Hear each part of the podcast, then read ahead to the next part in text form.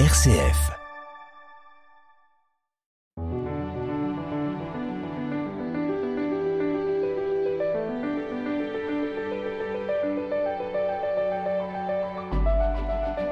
Chaque évangéliste a sa manière propre de raconter les grands moments de la vie de Jésus, une relecture des événements plusieurs décennies après la résurrection, c'est le cas pour le baptême du Christ, moment crucial où le fils de Marie et de Joseph reçoit sa filiation divine. Pour raconter la scène, l'évangéliste Jean a choisi de faire parler Jean le Baptiste, personne phare du début de son récit, ou plutôt porte-voix par excellence, puisque son rôle est d'avertir le peuple en attente d'un Messie sauveur. Le Baptiste témoigne haut et fort car en cet homme Jésus qu'il vient de baptiser, il a reconnu le Fils de Dieu. C'est justement ce passage d'évangile que la liturgie de ce dimanche nous propose. Et pour le commenter, je reçois cette semaine euh, Louis euh, Schweitzer. Bonjour. Bonjour. Vous êtes pasteur bibliste, théologien. Nous écoutons la parole, donc chez Jean, chapitre 1, versets 29 à 34.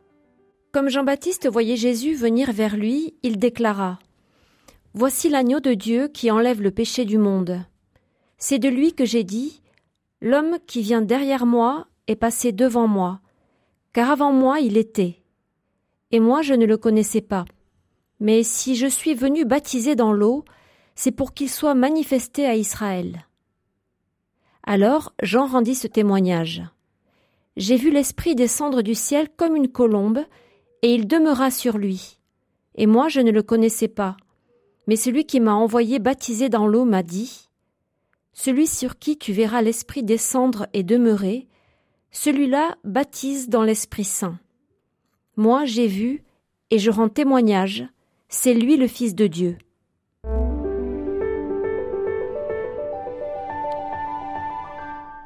Louis Schweitzer, rappelons avec vous le contexte dans lequel intervient ce passage. On est au début de l'évangile de Jean. Oui, on est au début de l'évangile de Jean avec ce prologue tout à fait extraordinaire qui est un des textes euh, probablement les plus magnifiques du Nouveau Testament. Prologue qui va très profond, qui parle de, Jésus avant la fondation du monde, créateur, Jésus qui est Dieu, etc. Et puis tout de suite, on glisse de ce grand prologue au témoignage de Jean-Baptiste et on arrive au texte que nous venons de lire. Alors nous commençons avec vous à relire ce texte. Comme Jean-Baptiste voyait Jésus venir vers lui, il dit Voici l'agneau de Dieu qui enlève le péché du monde. Pour parler de Jésus, Jean utilise l'image de l'agneau. À quoi renvoie cette image? Alors à beaucoup de choses en fait, qui devait être limpide, je dirais, pour euh, énormément de lecteurs juifs. Je pense que parmi ces choses, il y en a deux évidemment. Il y a la Pâque et l'agneau de la Pâque. Ça, on va le retrouver après. On va le retrouver euh, même lors de la dernière Pâque de Jésus. Et puis euh, les textes d'Ésaïe sur le serviteur et le prophète Ésaïe qui dit c'est nos péchés, euh, c'est pour nos péchés qu'il a souffert, etc., etc. Au fond, le Jésus, la personne qui est présentée là, va réassumer ce que euh, Israël attendait et ce que le prophète Ésaïe en particulier, entre autres d'ailleurs, mais en particulier annonçait. Alors revenons sur euh, l'histoire de l'agneau quand même que vous évoquiez, parce que ça fait référence à la libération du peuple hébreu qui vivait en esclavage en Égypte et la fameuse nuit du grand passage où il va y avoir une libération de ce peuple. L'agneau, c'est celui qui va effectivement euh, être mangé à ce moment-là, être euh, et qui est pour tout le peuple le symbole de la libération. Et il y a cette croix qui va être ensuite mise sur les portes des, des Israélites. Et alors ça sera repris plus tard avec Jésus au moment de la Pâque, puisque la Pâque va être le, la réactualisation, on pourrait dire périodique, euh, annuelle de ce de ce grand événement. Et Jésus va ensuite assumer pleinement ce genre de choses lorsqu'il dit ceci est mon corps, ceci est mon sang, où il lui-même va, va rentrer là-dedans. Mais là, c'est l'annonce de cet agneau libérateur d'une certaine manière. Il faut rappeler que euh, les évangiles sont écrits euh, après la résurrection et que ceux qui les rédigent utilisent des symboles, des figures appartenant à leur tradition, donc la première alliance, le premier testament, et l'agneau en fait partie. Donc vous le disiez, comme l'image du pasteur en fait partie aussi, qu'on retrouve dans l'évangile. Oui, oui, exactement. Et alors, dans la Bible, le Messie pouvait être identifié à un être aussi humble et doux que cet animal que représente l'agneau? Je pense que dans la Bible, il y a toute une, il y a des attentes mystérieuses et, variées, parce que le Messie était sans doute, et c'était le, même les disciples de Jésus, je crois, attendaient un peu un disciple, un, Messie libérateur, glorieux, puissant, etc. Et puis en même temps, il y a des prophéties, par exemple celle d'Ésaïe dont il est question là, sur le serviteur souffrant et serviteur qui va prendre sur lui euh, le péché du peuple. Je pense à Isaïe 53 qui est quand même directement lié à ces textes. Il n'avait ni aspect, ni prestance tel que nous le remarquions, ni apparence telle que nous le recherchions. Il était méprisé, laissé de côté par les hommes, homme de douleur, familier de la souffrance. Ce sont nos souffrances qu'il a portées, ce sont nos douleurs qu'il a supportées, et nous, nous l'estimions touché, frappé par Dieu et humilié, etc., etc. Oui, on lit aussi dans Isaïe, il n'a pas ouvert la bouche, semblable au mouton que l'on mène à, l'abattoir, à une brebis muette devant ceux qui l'attendent. Donc Jean, il a tout ça euh, à l'intérieur de lui quand il écrit hein, son évangile. Jean nous dit que l'agneau de Dieu enlève le péché du monde. Revenons avec vous sur cette notion de péché du monde. Y a-t-il un péché universel, collectif? Qu'est-ce que ça veut dire ça, ça péché du monde? Il y a deux choses peut-être. Il y a ce que n'importe qui aujourd'hui va ressentir. J'ai envie de dire, s'il y a une chose, quand on regarde des actualités, vous prenez le journal de 20 heures, s'il y a une chose que vous ne pouvez pas rater, c'est le mal dans le monde. Parce que c'est en gros, quand tout va bien, d'ailleurs on en parle assez peu à la télévision, mais ce péché qui soit, euh, je dirais, de partout historique de relations des personnes aux personnes, de relations des personnes à la création, avec euh, tous les problèmes écologiques, etc. Je dirais, ce péché-là, il a marqué l'histoire depuis toujours. Tellement que dans l'écriture, ce péché, il est fondateur, il est en quelque sorte structurant de notre vie à nous. Pas de la création de Dieu, mais de la création de Dieu telle que nous la connaissons aujourd'hui.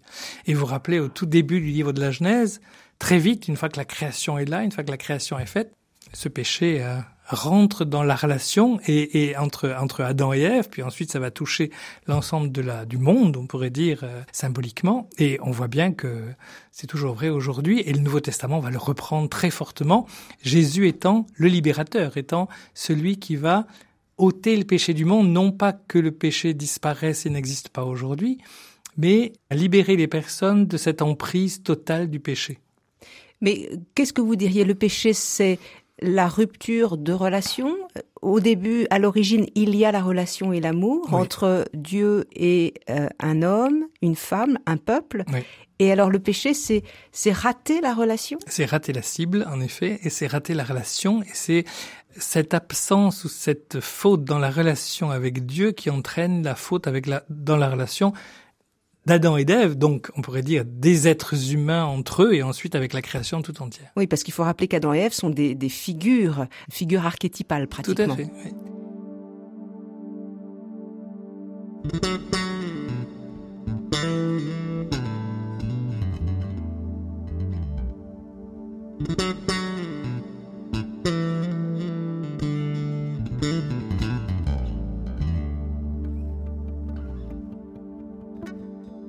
RCF, Béatrice Soltner. Nous continuons avec vous, Louis Schweitzer, à regarder l'évangile de ce dimanche chez Jean, chapitre 1, versets 29 à 34. Jean le Baptiste dit de Jésus, C'est de lui que j'ai dit, derrière moi vient un homme qui a sa place devant moi, car avant moi il était. Ouh là là. et, et en plus il insiste, puisque la même phrase textuellement était dite un tout petit peu plus tôt dans le prologue de Jean au verset 15, qui dit Jean lui rend ce témoignage et proclame Voici celui dont j'ai dit Après moi vient un homme qui m'a devancé parce qu'avant moi il était. De sa plénitude, en effet, nous avons reçu grâce sur grâce. Et là, il reprend cette même idée. Comment comprendre ce passage?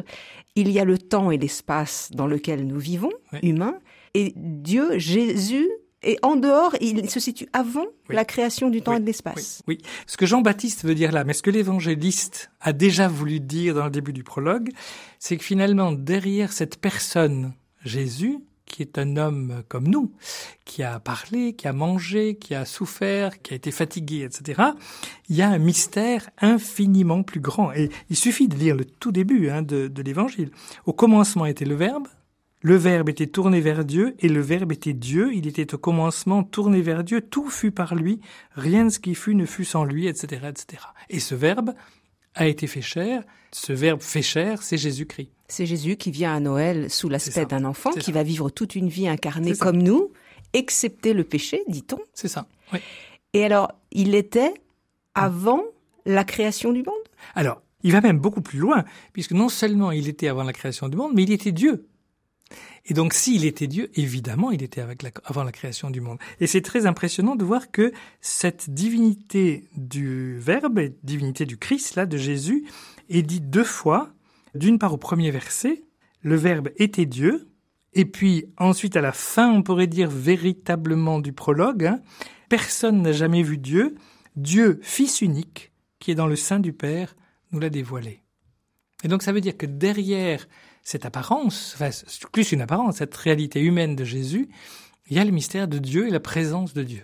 Mais qu'est-ce que ça nous dit, ça, Louis Schweitzer, cette, le fait qu'il soit à l'origine, ce Dieu qui prend corps dans notre monde, pour nous aujourd'hui, qui vivons avec la conceptualisation d'un temps, le passé, le présent, le futur, qu'est-ce que ça change pour nous, qu'il soit à l'origine? Pour moi, ça change, c'est capital d'une certaine manière parce que ça veut dire que Jésus pourrait être un maître de sagesse. Et il aurait tout pour ça déjà. Hein. Mais ça, ce serait vraiment infiniment réducteur, me semble-t-il, par rapport à l'Évangile.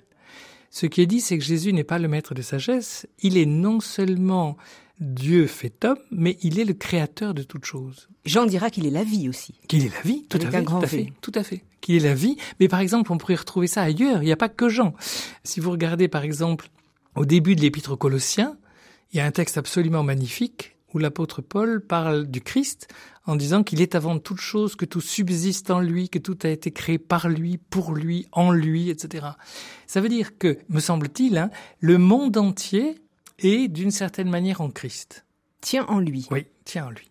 Nos vies individuelles, mais aussi la, collectivité que nous formons, le corps oui, et l'histoire et le monde et la, et la création dans sa totalité.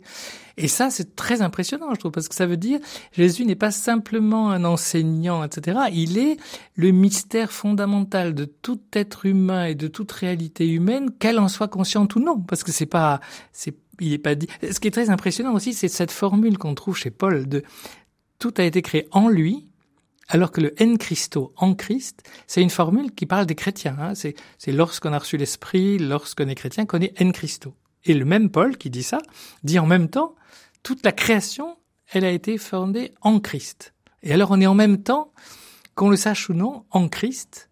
Et puis avec le péché, justement, on est en rupture, en tension, et le, le retour à la foi, on pourrait dire, ou plutôt la foi est le retour à notre état naturel qui est d'être des vivants capables d'aimer, d'être aimés, de, nous aimer les uns les autres. Et en même temps des vivants pour lesquels le Christ est toujours la structure secrète fondamentale intérieure.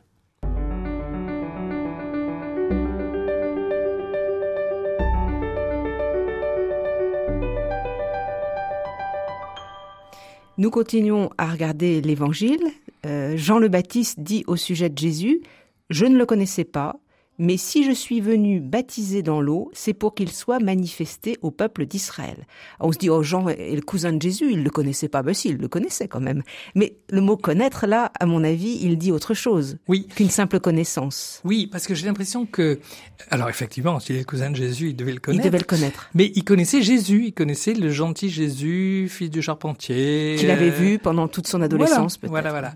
Il connaissait Jésus, mais il savait pas que ce Jésus, que, la personne attendue, ça serait ce Jésus. Et on a l'impression que c'est au moment où, lors du baptême, l'Esprit vient, qu'il y a cette, cette prise de conscience très forte de Jean-Baptiste de qui est cette personne qu'il est en train de baptiser ou qu'il va baptiser en disant mais je ne suis même pas digne de délier les, les courroies de sa chaussure. D'autant plus que nous avons pu dire dans cette émission à d'autres occasions que Jean avait une idée bien précise du Messie qui n'était pas forcément celle d'un homme humble qui vient euh, dans la file des pêcheurs recevoir le baptême euh, par l'eau. Tout à fait. Mais il faut reconnaître que si on regarde simplement les textes de l'Ancien Testament qui annoncent le Messie, c'était pas si évident que ça que l'humilité du Christ n'apparaissait pas comme une évidence, je pense.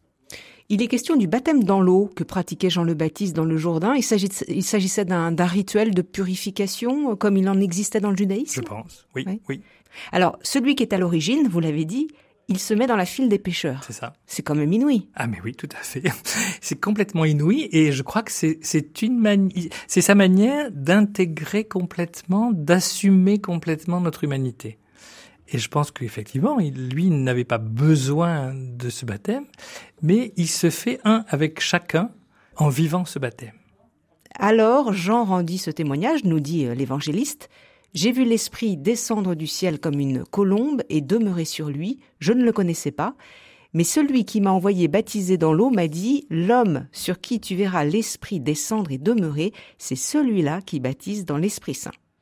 Après l'image de l'agneau, image de la colombe. Oui. Qu'est-ce que ça signifie ça?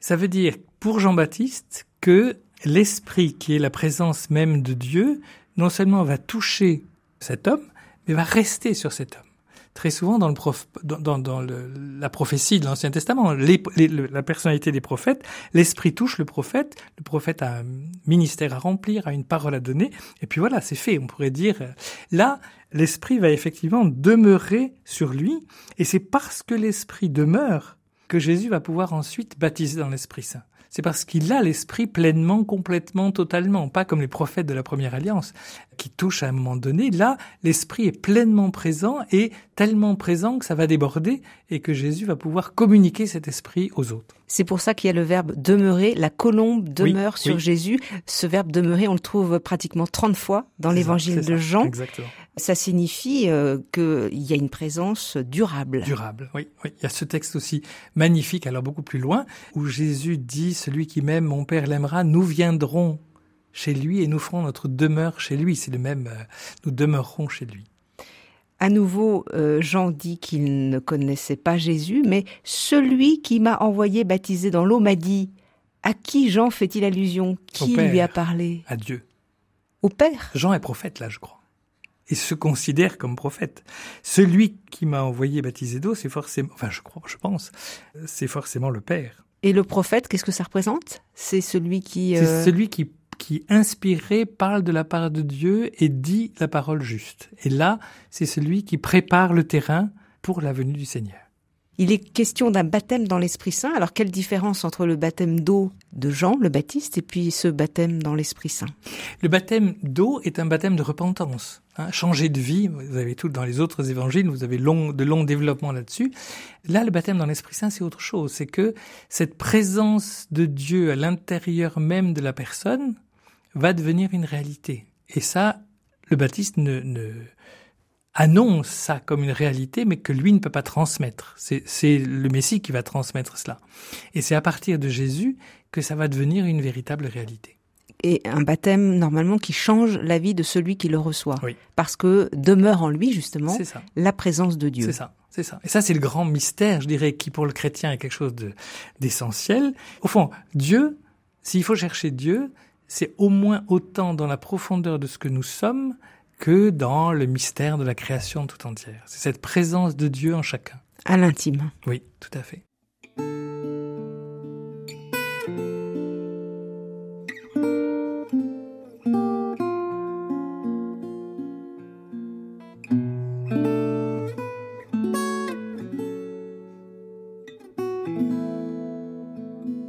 Enfin une bonne nouvelle Béatrice Soltner. Louis Schweitzer, lisons avec vous la finale de l'évangile de ce dimanche. Oui, j'ai vu, et je rends ce témoignage, c'est lui, le Fils de Dieu. Jean le Baptiste devient donc témoin, un peu le, doigt indicateur qui indique le Fils. Donc s'il y a Fils, il y a Père. Il y a aussi la mention de l'Esprit. On, a là euh, ce qu'on appelle la Trinité. Mais je crois tout à fait. Je crois tout à fait, et je crois très consciemment chez Jean, puisque il a déjà parlé de la divinité de Jésus dans le prologue. Et là, je crois qu'on a, et c'est un, des rares endroits, d'une certaine manière, hein, où on voit presque à l'œuvre euh, symboliquement entre le Père, le Fils et l'Esprit. Et dans les autres évangiles, c'est encore, je dirais, presque plus évident, puisqu'on entend la voix du Père qui dit Voici mon Fils bien-aimé. Oui. Et donc, euh, ça a été conceptualisé plus tard, hein, cette idée de Trinité, mais les théologiens se basent sur les évangiles. C'est ça. La confession que Jésus est Dieu, c'est ça revient à plusieurs reprises, et largement dans ce début de l'évangile de Jean. Et puis, la place du Saint-Esprit va être euh, extrêmement importante dès le début de l'Église, puisque non seulement il est question de l'Esprit déjà dans la première alliance, puis dans certaines paroles de l'évangile, mais on va voir au moment de la Pentecôte, ça va être là, je dirais, la fondation, on pourrait dire, de l'Église, où l'Esprit Saint va venir, alors pas sous forme d'une colombe, mais d'une flamme, et va venir sur chaque personne, et avec cette promesse de Pierre qui prêche à ce moment-là, et qui dit, mais cette promesse, elle est là, elle est pour vous, elle est pour vos enfants, pour tous ceux qui sont au loin, en aussi grand nombre que le Seigneur les appellera. Louis Schweitzer, nous avons pris le temps de regarder cet évangile. En quoi finalement euh, ce que nous avons entendu, c'est une bonne nouvelle pour nous aujourd'hui quand on écoute ce texte? Et qu'on n'est euh, pas dans le désert à parler avec Jean-Baptiste, qu'on n'a pas forcément l'occasion d'aller à l'église, mais qu'on reçoit ce texte, qu'est-ce que ça veut dire? Pour moi, la bonne nouvelle, c'est justement cette... Enfin, si c'était simplement le récit de quelque chose de la vie de Jésus, ça serait sympathique, ça serait passionnant, mais ça serait pas forcément une bonne nouvelle. Là, la bonne nouvelle, c'est que ce Jésus dont on parle, il a toujours été là. Il est là bien, il est là à la fondation de toute chose bien bien avant. Mais ça veut dire qu'aujourd'hui, il est là, à côté, au-delà, en celui qui écoute cette parole. Il est là avec nous, toujours. Et ça veut dire que l'esprit que ce Jésus était capable de donner dans la bouche de Jean-Baptiste, c'est vrai aussi aujourd'hui, et c'est vrai que nous recevons cet esprit. Donc je veux dire, c'est pas simplement le récit de quelque chose, d'un événement du passé, c'est cette possibilité de la réalité d'aujourd'hui de vivre avec le Christ un Christ qui est vivant aujourd'hui, qui a vécu, qui est mort, mais qui est ressuscité, donc qui a réintégré, si j'ose employer l'expression, cette situation de départ, hein, qui était depuis toujours. Et puis cette présence qui fait que Dieu n'est pas simplement partout, ça serait déjà formidable de savoir ça, mais il est en nous, au plus profond de notre intime. Mais alors, comment le rejoindre? Ce Dieu-là de l'intériorité dont vous parlez, c'est quoi le mode d'emploi s'il y en a un? Peut-être se taire, peut-être faire silence, peut-être être à l'écoute de ce que ce, ce Dieu veut nous dire. Je pense que c'est aussi cette certitude que nous pouvons nous adresser à lui. Et qu'il est là. Vous voyez, c'est les deux choses. Hein. Se taire pour entendre, mais aussi cette possibilité d'entrer dans une relation où on n'a pas besoin, j'ai envie de dire, d'être dans une église, on n'a pas besoin d'être dans un lieu particulier, mais partout, Paul va très largement euh, insisté là-dessus en disant vous êtes le temple du Saint-Esprit, l'Esprit de Dieu habite en vous. Je citais tout à l'heure cette phrase du même évangile de Jean qui va même plus loin que ce que dit Paul, qui dit la Trinité est en nous. Dans un passage où Jésus parle de la venue de l'Esprit, il dit le Père et moi, nous viendrons avec l'Esprit Saint, donc puisque et nous ferons notre demeure chez lui. Donc cette Trinité qui est, qui est le mystère central, on pourrait dire, de la foi chrétienne, elle est en nous, elle est proche de nous. Et d'entendre Voici l'agneau de Dieu qui enlève le péché du monde, qu'est-ce que ça nous dit aujourd'hui? Ça nous dit que le mal qui est en nous et que nous pouvons faire, le mal qui est autour de nous et que nous pouvons subir n'a pas le dernier mot. Et qu'il y a une il y a la réalité mystérieuse de la réconciliation entre Dieu et les hommes. Dans la deuxième épître aux Corinthiens, Paul a cette très belle formule qui dit Dieu était en Christ réconciliant le monde avec lui-même et ne tenant plus compte aux hommes de leurs fautes. Si ça, c'est pas une bonne nouvelle, je sais pas très bien qu'est-ce qui est une bonne nouvelle. Alors c'est une bonne nouvelle et en même temps, ce qui est un peu désespérant pour l'homme, c'est que le mal continue. Oui. Comment euh, garder l'esprit pour le coup de qui nous fait espérer, qui nous fait euh, avancer? Alors, de deux manières, à mes yeux, mais, mais je dis ça en même temps avec beaucoup d'humilité parce que j'ai conscience que c'est, voilà, c'est magnifique. Après, il faut le vivre et c'est quand même, hein, il y a une petite différence. La première chose, c'est, je crois, je crois à la possibilité pour la personne humaine qui accueille le Christ, qui accueille l'Esprit Saint, je dirais d'être transformé, non pas pour dire que le mal est, a complètement disparu de l'existence. Mais il y a toute une dimension de sanctification, de transformation intérieure de la personne, qui est, je crois, une réalité pas du tout mythologique, pas du tout symbolique seulement, mais une réalité intérieure et offerte à chaque personne. Ça, c'est le premier point. Et le deuxième point, c'est que je crois qu'après, à la suite de Jésus, nous sommes appelés à être intervenants dans cette réalité humaine. Dans le monde. Dans le monde, oui.